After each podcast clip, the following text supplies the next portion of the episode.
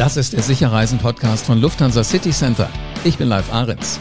Rund um die Welt setzen Reiseleiter und Reiseleiterinnen Ideen von Urlaubern in die Tat um. Klingt so einfach, ist aber hier und da eine Herausforderung, weil da muss sicherlich auch immer mal gezaubert werden. Ähm, was dann wie Magie wirkt, ist oft einfach das Öffnen von Türen. Und da muss es dann auch mal so zwischen den Kulturen den Vermittler geben. Also kurz gesagt ist das die Stellenbeschreibung eines Menschen, der Reiseleitung macht. Wie wichtig das für Gebico ist, das sehen wir daran, dass es sogar ein Reiseleiter-Management gibt. Was müssen diese Guides vor Ort können? Was erwarten Kunden von denen? Und wo holen die sich vor Ort ihre Ideen? Karin Vogt ist jetzt zu Gast im Sicherreisen Podcast und sie ist bei Gebico für die Reiseleiter und Reiseleiterinnen verantwortlich und zwar rund um die Welt. Und ihr kann ich jetzt mal so richtig Fragen in den Bauch stellen. Also sie, sie löchern ohne Ende. Hallo Karin. Hallo live. Karin. Hallo in die Runde. Wie bist du denn zum Reiseleitermanagement bei Gebico gekommen?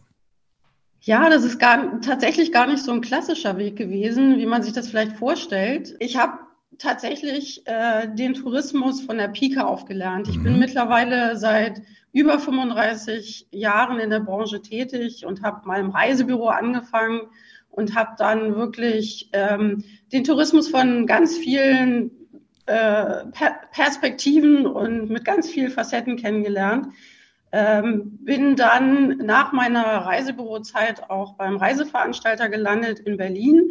Habe da 15 Jahre äh, gearbeitet. Das war ein äh, Sportreiseveranstalter, wo ich selber auch viel mit Input gegeben habe, ähm, viele Reiseleiter, Reiseleiterinnen in den Einsatz geschickt habe und teilweise auch selber Gruppen begleitet habe.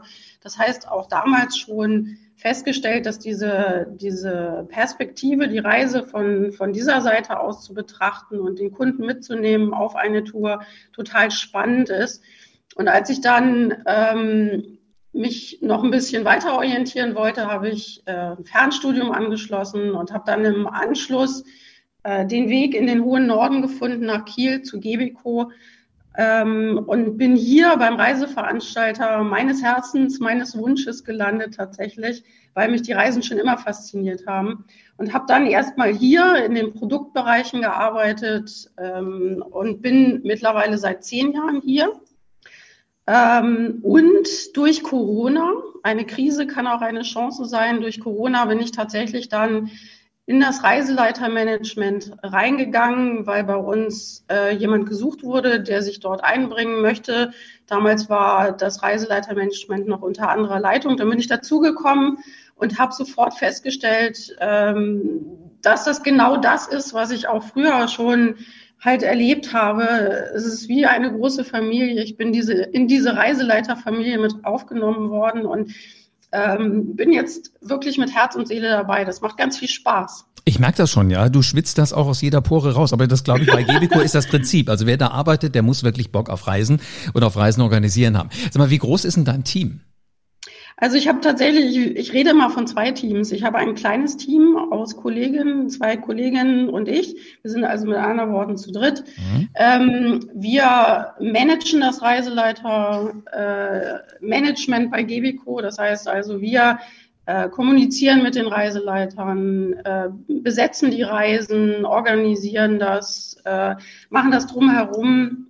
Ähm, was eben alles zum Einsatz des Reiseleiters gehört, äh, und das zweite große Team sind meine Reiseleiter, sage ich immer, weil wir müssen genauso zusammen agieren, zusammen äh, arbeiten, um den besten Erfolg zu erreichen bei den Reisen. Und äh, das geht nur, wenn man tatsächlich im Team zusammenarbeitet. Mhm. Und das ist eben auch bei den Reiseleitern so. Was, was für Typen sind denn da an Bord? Also was für Menschen sind das? Ja, ganz viele Typen. Und ist auch genau die richtige, ähm, der richtige Begriff.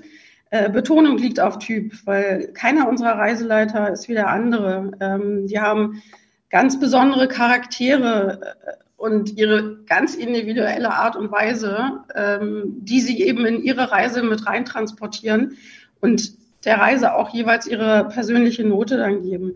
Ähm, die sind flexibel, anpassungsfähig, ähm, weltoffen, Menschenfreunde müssen sie sowieso sein, dass sie gerne mit Menschen zusammenarbeiten, gut mhm. in, in Gesprächsführung, denn sie sind unsere, sie sind die Vermittler ähm, unserer Reisephilosophie an den Gast. Also Sie sollen die bei dem, beim Gast anbringen und das können Sie nur mit großer Flexibilität. Das kann ich mir vorstellen. Wenn jetzt hier jemand zuhört und sagt, eigentlich haben wir äh, das Profil, was sie da gerade so erklärt hat, das bin ich. Warum bin ich noch nicht bei Gebico? Welche Qualifikation muss ich mitbringen, um Gebico Reiseleiter, Reiseleiterin zu werden?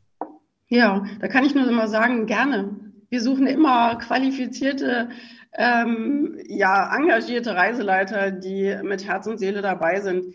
Allerdings muss, muss man da ein wahres Multitalent sein. Also ähm, unsere Reiseleiter müssen nicht nur ein sehr, sehr großes Wissen haben, um überhaupt auf Reisen die Geschichte, Geografie, Natur des Landes, die Religion, die Politik, äh, die Verknüpfung zwischen der Vergangenheit und der aktuellen Situation herstellen können, sondern sie müssen ein Organisationstalent sein, mhm. Menschenkenntnisse haben, ähm, Begeisterungsfähigkeit wecken, ja, bis zu Entertainer-Qualitäten äh, mitbringen, weil so eine Reise muss natürlich auch Spaß machen, ja. Also, da kann man nicht einfach nur nüchtern irgendwas erzählen oder vorlesen, sondern das muss die Gäste natürlich erreichen und, und mitnehmen, begeistern einfach von, von der Reise, von dem Land. Ja, und letzten Endes brauchen sie eine unheimlich hohe soziale Kompetenz. Sie sind quasi Psychologen, Seelsorger, weil den einzelnen Menschen wahrzunehmen dabei und nicht einfach nur seinen eigenen Stiefel durchzuziehen, ist dabei ganz, ganz wichtig. Mhm. Gibt es denn gewisse Dinge, die du im Lebenslauf gerne definitiv lesen willst, wenn das als Bewerbung bei dir auf dem Schreibtisch landet? Also im Lebenslauf ähm, guckt man natürlich automatisch nach der Qualifikation. Ähm, was mir ganz, ganz wichtig ist, ist eigentlich das, was vor dem Lebenslauf ist, nämlich die Ansprache an uns. Hallo, ich bin der und der und ich möchte so gerne, weil da äh, werden die Weichen gestellt. Weil wenn ich jemanden habe, der nicht äh, von Herzen für die Sache lebt, für das Reiseleiten und eben dann natürlich auch bereit ist, äh, sich mit Gebiko und der Philosophie auseinanderzusetzen und zu identifizieren, dann wird das nie rund, weil dann mhm. merkt man das, dann ist er nicht mit Herz dabei. Ne? Also eigentlich eher das, was nebenbei so durchklingt, neben der üblichen Qualifikation, die man ja so im Lebenslauf drin hat. Also du guckst schon auch so zwischen den Zeilen und liest da ja. mal was, was mhm. da steht, was gar nicht geschrieben wurde. Wenn es dann jemand geschafft hat und ihr habt äh, euch die Hand drauf gegeben, ihr habt unterschrieben, wie sehen dann die ersten Einsätze aus? Ja, die ersten Einsätze ist natürlich ganz individuell, weil äh, jeder Reiseleiter bringt unterschiedliche Qualifikationen mit. Äh, da muss man dann immer gucken, äh, braucht er noch Unterstützung? Manche Reiseleiter sind absolute Profis, äh, denen kannst du sofort eine Reise an die Hand geben und mit den Informationen zum Reiseverlauf äh, und zu den Gästen natürlich, die braucht er natürlich, kann der sofort eine hochprofessionelle Reise führen. Aber es gibt auch Reiseleiter, die ein bisschen als Quereinsteiger zu uns kommen und die man dann vielleicht äh, ein bisschen an die Hand nehmen muss, ein bisschen einführen muss in, in die Reisephilosophie natürlich mhm. von Gebico oder überhaupt die Art des Reisens. Ähm, und da machen wir gleich von Anfang an, äh, gibt es dann bei uns Schulungen, dass wir die Reiseleiter eben informieren über alles das, was uns wichtig ist, was wir transportiert haben möchten an unsere Gäste.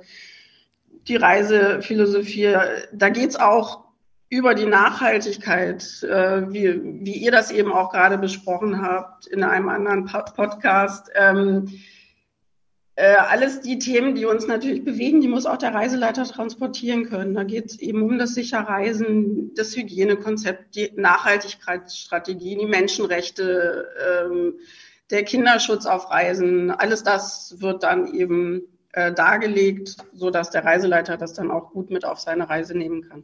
Jetzt hast du ja Kontakt zu diesen Reiseleitern vor Ort ähm, und letzten Endes dadurch ja auch einen ganz guten Blick, was so auf der Welt passiert, überall, wo Menschen Urlaub machen. Wie hat sich denn aus deiner Sicht äh, die Studien- und Erlebnisreise in den letzten Jahren entwickelt? Ja, Ich glaube, das ist äh, sehr viel komplexer geworden, sehr vielseitig, sehr viel, ähm, also sehr vielseitiger. Äh, mittlerweile gibt es einen hohen Anspruch und eine hohe Erwartung vom Kunden an eine Reise. Ähm, da möchte halt niemand, wie vorhin schon mal angesprochen, einfach etwas vorgelesen haben oder einfach einen Dozenten haben, der einfach nur vor seiner Gruppe steht und nüchtern äh, Zahlen und Fakten rüberbringt, mhm. sondern der Reisegast möchte das Land kennenlernen, die Menschen und er möchte natürlich dann gerne auf der Basis der Geschichte und ähm, auch der wichtigen Ereignisse aus den vergangenen Jahren ähm, das Leben heute kennenlernen. Also ich glaube, dass das alles viel, viel umfangreicher geworden ist ähm, und, und nicht mehr so nüchtern wie früher. Ja, also äh, du, du meinst, früher haben die Leute eigentlich ihren, ihren Reiseführer mehr oder weniger vorher vielleicht mal gelesen, dann haben sie das Ganze ja. nochmal gehört, haben das Gefühl gehabt, okay, der, der weiß alles. Aber heute ist auch, wie würde man das denn nennen? Ist, ist so das, das, äh, das Empathische vielleicht auch dabei, dass ich mich in das ja. Land einfühle, aber auch in die, in die Gäste? Also letzten Endes, was erwartet denn der Kunde heute von euch? Hm. Ja, also Empathisch äh, muss das auf, oder Empathie ist ein ganz wichtiges Schlagwort, bin ich äh, genau derselben Meinung, weil jede Gruppe setzt sich auch neu zusammen. Ne? Es sind lauter Individuen dabei, die unterschiedliche Bedürfnisse und Erwartungen haben. Und, und daraus muss der Reiseleiter auch etwas formen, so dass also eine anschauliche Geschichte entsteht. Mhm. Weil äh, im Grunde sitzen die Gäste im Bus und können selber bei Google äh, nachlesen, was in dem jeweiligen Land passiert. Ne? Also sie brauchen niemanden, der ihnen einfach nur diese nüchternen Fakten gibt, sondern eben äh, die Begeisterung äh, insgesamt formt und, und näher bringt. Aber jetzt, jetzt stell dir doch mal bitte vor, wie schlimm wäre das denn, mhm. wenn wir jetzt demnächst alle aufs Handy gucken, während wir im Bus sitzen und äh, da fährt zwar irgendwas an uns draußen vorbei, links oder rechts, je nachdem, ja. wo du sitzt, aber du siehst gar nicht mehr. Ja, das wäre sehr, sehr äh, bedenklich. Genau. Also sehr, sehr ich, schade wäre das. Wollte ne? sagen, ich würde noch einen Schritt weitergehen. Ist ja okay, wenn ja. du mit dem Handy ein Foto machst von dem, was draußen an dir vorbeifährt, aber mhm. nur jetzt im Handy selber lesen. Ich glaube, genau dafür ist das aber da. Ähm, verändert sich denn so auch das, was, sage ich mal, eure Kollegen vor Ort erzählen von, von Jahr zu Jahr, wenn die länger da sind, also dass, dass sie auch ein Händchen dafür kriegen, was wollen die Reisenden vielleicht hören, wo sie noch nicht ganz so viel Informationen zugegeben haben? Also ist das auch so ein, so ein ständig sich entwickelnder Prozess? Ja, auf jeden Fall. Natürlich ist das ein ständiger Prozess und das ist eben nicht wie ein Lehrer, der einmal ein Konzept erstellt und es dann immer wieder abspulen kann, sondern mhm. der Reiseleiter muss flexibel bleiben ne, und sich anpassen an die Gegebenheiten und ähm, nur, nur dann kann das auch eine anschauliche Darstellung werden, auf jeden Fall. Ja. Also wäre wär auch schlimm, wenn man von einer Reise in die nächste versetzt werden müsste, um teilnehmen zu können. Das ist ja das, was du aus der ja. Schule kennst. Und man kann, man kann ja auch, ich wette auch, dass es bei euch ja auch wahrscheinlich so passiert, dass da Menschen in so einer Gruppe mit drin sind, wo die einen sagen, wir waren schon da, die anderen waren schon da und dann eventuell gerade äh, umgekehrt nochmal dann auch Empfehlungen aussprechen und sagen, das müsst ihr auch gesehen haben. Damit sind wir ja wieder ja. bei dem, was man da erlebt. Ja, das ist richtig, genau. Ähm, das wird auch auf jeden Fall erzählt. Also das hört man immer wieder von den Reiseleitern, wenn sie zurückkommen. Es gibt immer auch äh, einen in der Gruppe dabei, der es vielleicht besser weiß oder besser äh, zu wissen glaubt. Ähm, und das ist es eben auch nicht alleine. Ne? Das Wissen mhm. alleine, hatten wir ja eben schon gesagt, ähm, macht es nicht aus, sondern es geht eben da um die Verknüpfung mit den Menschen, mit den Ländern, mit den Gewohnheiten vor Ort und das Eintauchen einfach in diese Kulturen. Jetzt ist ja das Eintauchen für jemand am allerleichtesten, der da geboren ist. Ähm, inwiefern mhm. arbeitet ihr denn auch zusammen mit einheimischen Guides? Ja, also es ist tatsächlich bei uns so, dass wir einen Teil der Reiseleiter hier aus Deutschland äh, losschicken. Ähm, das sind ich sage jetzt mal die Zahl 100 Reiseleiter, die wir äh, direkt ab und bis Deutschland versenden, die ähm, eben hier leben und hier ihren äh, Lebensmittelpunkt haben und dann eben mit unseren Gästen auf Reisen gehen. Und der weitaus größere Anteil an Reiseleitern, die wir in unserem Stamm haben, sind circa 1500 Reiseleiter auf der ganzen Welt, die über unsere Partneragenturen vor Ort dann dort direkt auf Reisen geben, dort leben, äh, gehen und dort leben und natürlich ihre Heimat besonders authentisch wiederbringen äh, können oder näher bringen können. Das ist natürlich völlig richtig. Ähm, jeder Reiseleiter hat da so seine Vor- und Nachteile, obwohl Vor- und Nachteile ist falsch formuliert. Ähm, Stärken und Schwächen? Ja. Bitte? Stärken und Schwächen? Ja, ähm, ach, Stärken und Schwächen ist auch falsch formuliert. Also es ist tatsächlich so, dass wir bei Reiseleitern, die wir aus Deutschland mitschicken, natürlich den Vorteil haben, die sind uns näher. Mhm. Wir haben teilweise Reiseleiter, die sind schon über 30 Jahre bei uns. Oh, wow. Das ist natürlich tatsächlich, ähm, als wenn ein Familienmitglied losfährt. Ne? Den hat man ständig auch am Telefon und spricht ganz viel mit ihm und hat ihn natürlich nah bei sich. Und die Reiseleiter, die vor Ort leben, die sind natürlich äh, logischerweise etwas weiter weg. Die haben wir ähm, im seltensten Falle im, im ständigen Gespräch, aber da müssen wir natürlich trotzdem ähm, erreichen, dass der Reiseleiter die Philosophie von Gebico, das, was wir rüberbringen möchten, dann auch an den Gast bringt. Das ist manchmal ein bisschen schwieriger, aber dafür haben sie eben sehr viel Authentizität, indem sie eben, schwieriges Wort, genau, mhm. ähm, indem sie ähm, zwar alle Deutsch sprechen, aber manchmal eben natürlich unverkennbar aus dem jeweiligen Land sind, was es ja auch unheimlich sympathisch macht. Mhm. Ne? Sag mal, wenn du sagst, ähm, ihr habt 1500 Leute ähm, rund um die Welt, von vor Ort und 100, ähm, die er von hier aus losschickt. Ähm, ist der Reiseleiter, also einer von diesen 100 oder die Reiseleiterin direkt mit dabei, wenn es losgeht? Ähm, also die Gruppe trifft ihren Reiseleiter eigentlich üblicherweise direkt vor Ort. Okay. Also das heißt also, die Gäste kommen von überall aus Deutschland oder vielleicht auch aus dem europäischen äh, Nachbarland ähm, und reisen alle zu einem Flughafen. Dann gibt es dort einen Treffpunkt und dort treffen sie auf ihren Reiseleiter. Es gibt auch manchmal ähm, die Möglichkeit, eine Sondergruppe zu organisieren. Dann hat man eine feste Gruppe, die auf Reisen geht. Die hat dann auch manchmal den Reiseleiter gleich direkt bei sich, weil, weil sich das dann eben auch organisatorisch manchmal so ergibt. Aber ansonsten ist der Treffpunkt vor Ort, entweder am Flughafen oder dann allerspätestens im Hotel äh, so dass man da zusammentrifft und dann halt auf Reisen geht. Habt ihr eigentlich schon mal drüber nachgedacht, ein Buch der Reiseleiter zu schreiben? Ja, ich habe das schon ganz vielen Reiseleitern vorgeschlagen. Weil, also ich kann also mir vorstellen. Nicht nur ein Buch der Reiseleiter, sondern auch der Erlebnisse der Reiseleiter. Das genau. wäre total schön, weil da gibt's ganz, ganz tolle Geschichten natürlich. Und die sammelt ihr nicht? Ja, das ist, ähm, wie gesagt, das äh, müsste man tatsächlich machen. Ich habe äh, von einzelnen Reiseleitern schon gehört, dass sie etwas geschrieben haben, mhm. tatsächlich. Ähm, aber naja, das sind natürlich auch äh, wahre Schätze an Erinnerungen. Ne? Also das ist, äh, da könnte man sicherlich auch mal einen Podcast machen. Äh, das glaube ich auf alle Fälle. von besonderen ja, wir, Geschichten. Ja, wir schalten rund um die Welt von einer Anekdote zur nächsten. Wäre nämlich meine letzte Frage äh, an, ja. an dich. Ähm, was sind denn so deine Lieblingsanekdoten, die du, ich sag mal, im letzten Jahr gehört hast? Also Lieblingsanekdoten, die ich selber gehört habe, ähm, fallen mir jetzt auf die Schnelle gar nicht ein. Ähm, ich könnte was erzählen ähm, von mir selbst tatsächlich. Ich habe ja vorhin einmal kurz erzählt, dass ich auch selber Gruppen ähm, geleitet habe früher und habe das hier auch bei Gebico schon gemacht, dass ich Gruppen äh, geführt habe. Das sind dann sogenannte Produktpräsentationsreisen gewesen. Da bin ich auf Tour gewesen und habe selber halt auch ein, als Reiseleiter fungiert dabei und zwischen dem örtlichen Reiseleiter und der Gruppe dann ähm, quasi meine Aufgaben wahrgenommen. Und da habe ich am Ende der Reise ähm, ein Gedicht geschrieben und habe in dem Gedicht so ein bisschen unsere Reise zusammengefasst und habe äh, auch jeden einzelnen Gast so ein bisschen in seiner ganz besonderen Art versucht, in einem Zweizeiler irgendwie darzustellen und habe das dann vorgelesen. Und das war einmal für mich ein total schönes Gefühl. Das mhm. ist, ähm,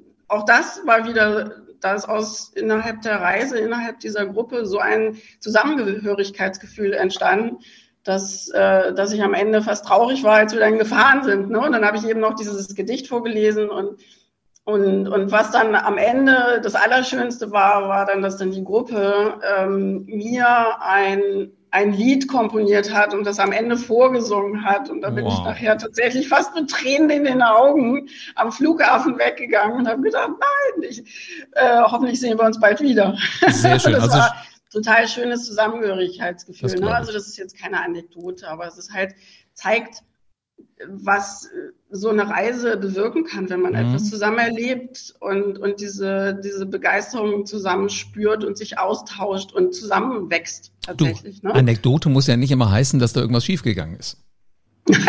nee, aber es gibt bestimmt witzige Geschichten. Ja. Aber da würde ich jetzt gerne sagen, da müssen wir dann im nächsten Podcast die Geschichten der Reiseleiter am besten hören. ist das jetzt nur so eine Aussage oder ist das ein Versprechen? Ja, das ist natürlich, ich verspreche hoch und heilig. Sehr schön. Auf die Geschichten freue ich mich jetzt schon, liebe Karin. Ah, das kriegen wir. Ja, ich bleib dran, ich bleib dran. Also, sehr spannend. Karin Vogt, ähm, sie ist zuständig für alles, was Reiseleitung ist bei GBCO. Und das ist ein kleines Team in Kiel, aber das sind natürlich auch die Menschen, die vor Ort unterwegs sind. 100 kommen hier aus Deutschland und 1500 Menschen kümmern sich rund um die Welt um die Gäste von GBCO. Äh, die zeichnen übrigens alle aus, dass die nicht irgendwas können, sondern die können gleich alles. Das sind Typen, die könnte man so als Multitalent durchaus bezeichnen. Das Ganze ist halt wirklich ein vielseitiger Job. Da weißt du heute noch nicht, morgen auf dich wartet. Du kannst es einschätzen, aber letzten Endes ist ja auch jede Gruppe neu, ja. So wie wir als Reisende neue Menschen kennenlernen, lernt ja auch der Reiseführer die Menschen kennen, die da kommen. Also es klingt nach einem sehr, sehr spannenden Job. Sicher reisen, das geht mit gescheiter Reiseleitung und das geht mit den 2000 Reiseprofis von Lufthansa City Center in 270 Reisebüros in Deutschland. Einen Termin bei deinem ganz persönlichen Berater kannst du jetzt direkt buchen, auch falls du diesen Podcast mitten in der Nacht hören solltest und das geht mit LCC Meet Me. Telefon, Videocall oder Besuch im Reisebüro. Du entscheidest, was du magst. Und mit dem Shopfinder auf lcc.de findest du das nächste Büro in deiner Nähe. Haben wir alles verlinkt, findest du in den Shownotes. Und damit du für deine nächste Reise auf dem Laufenden bleibst, abonniere diesen Podcast jetzt. Und lass gerne eine 5-Sterne-Bewertung da. Bleibt mir nur noch zu sagen, in diesem Sinne gute Reise und bis zur nächsten Folge vom Sicher Reisen Podcast.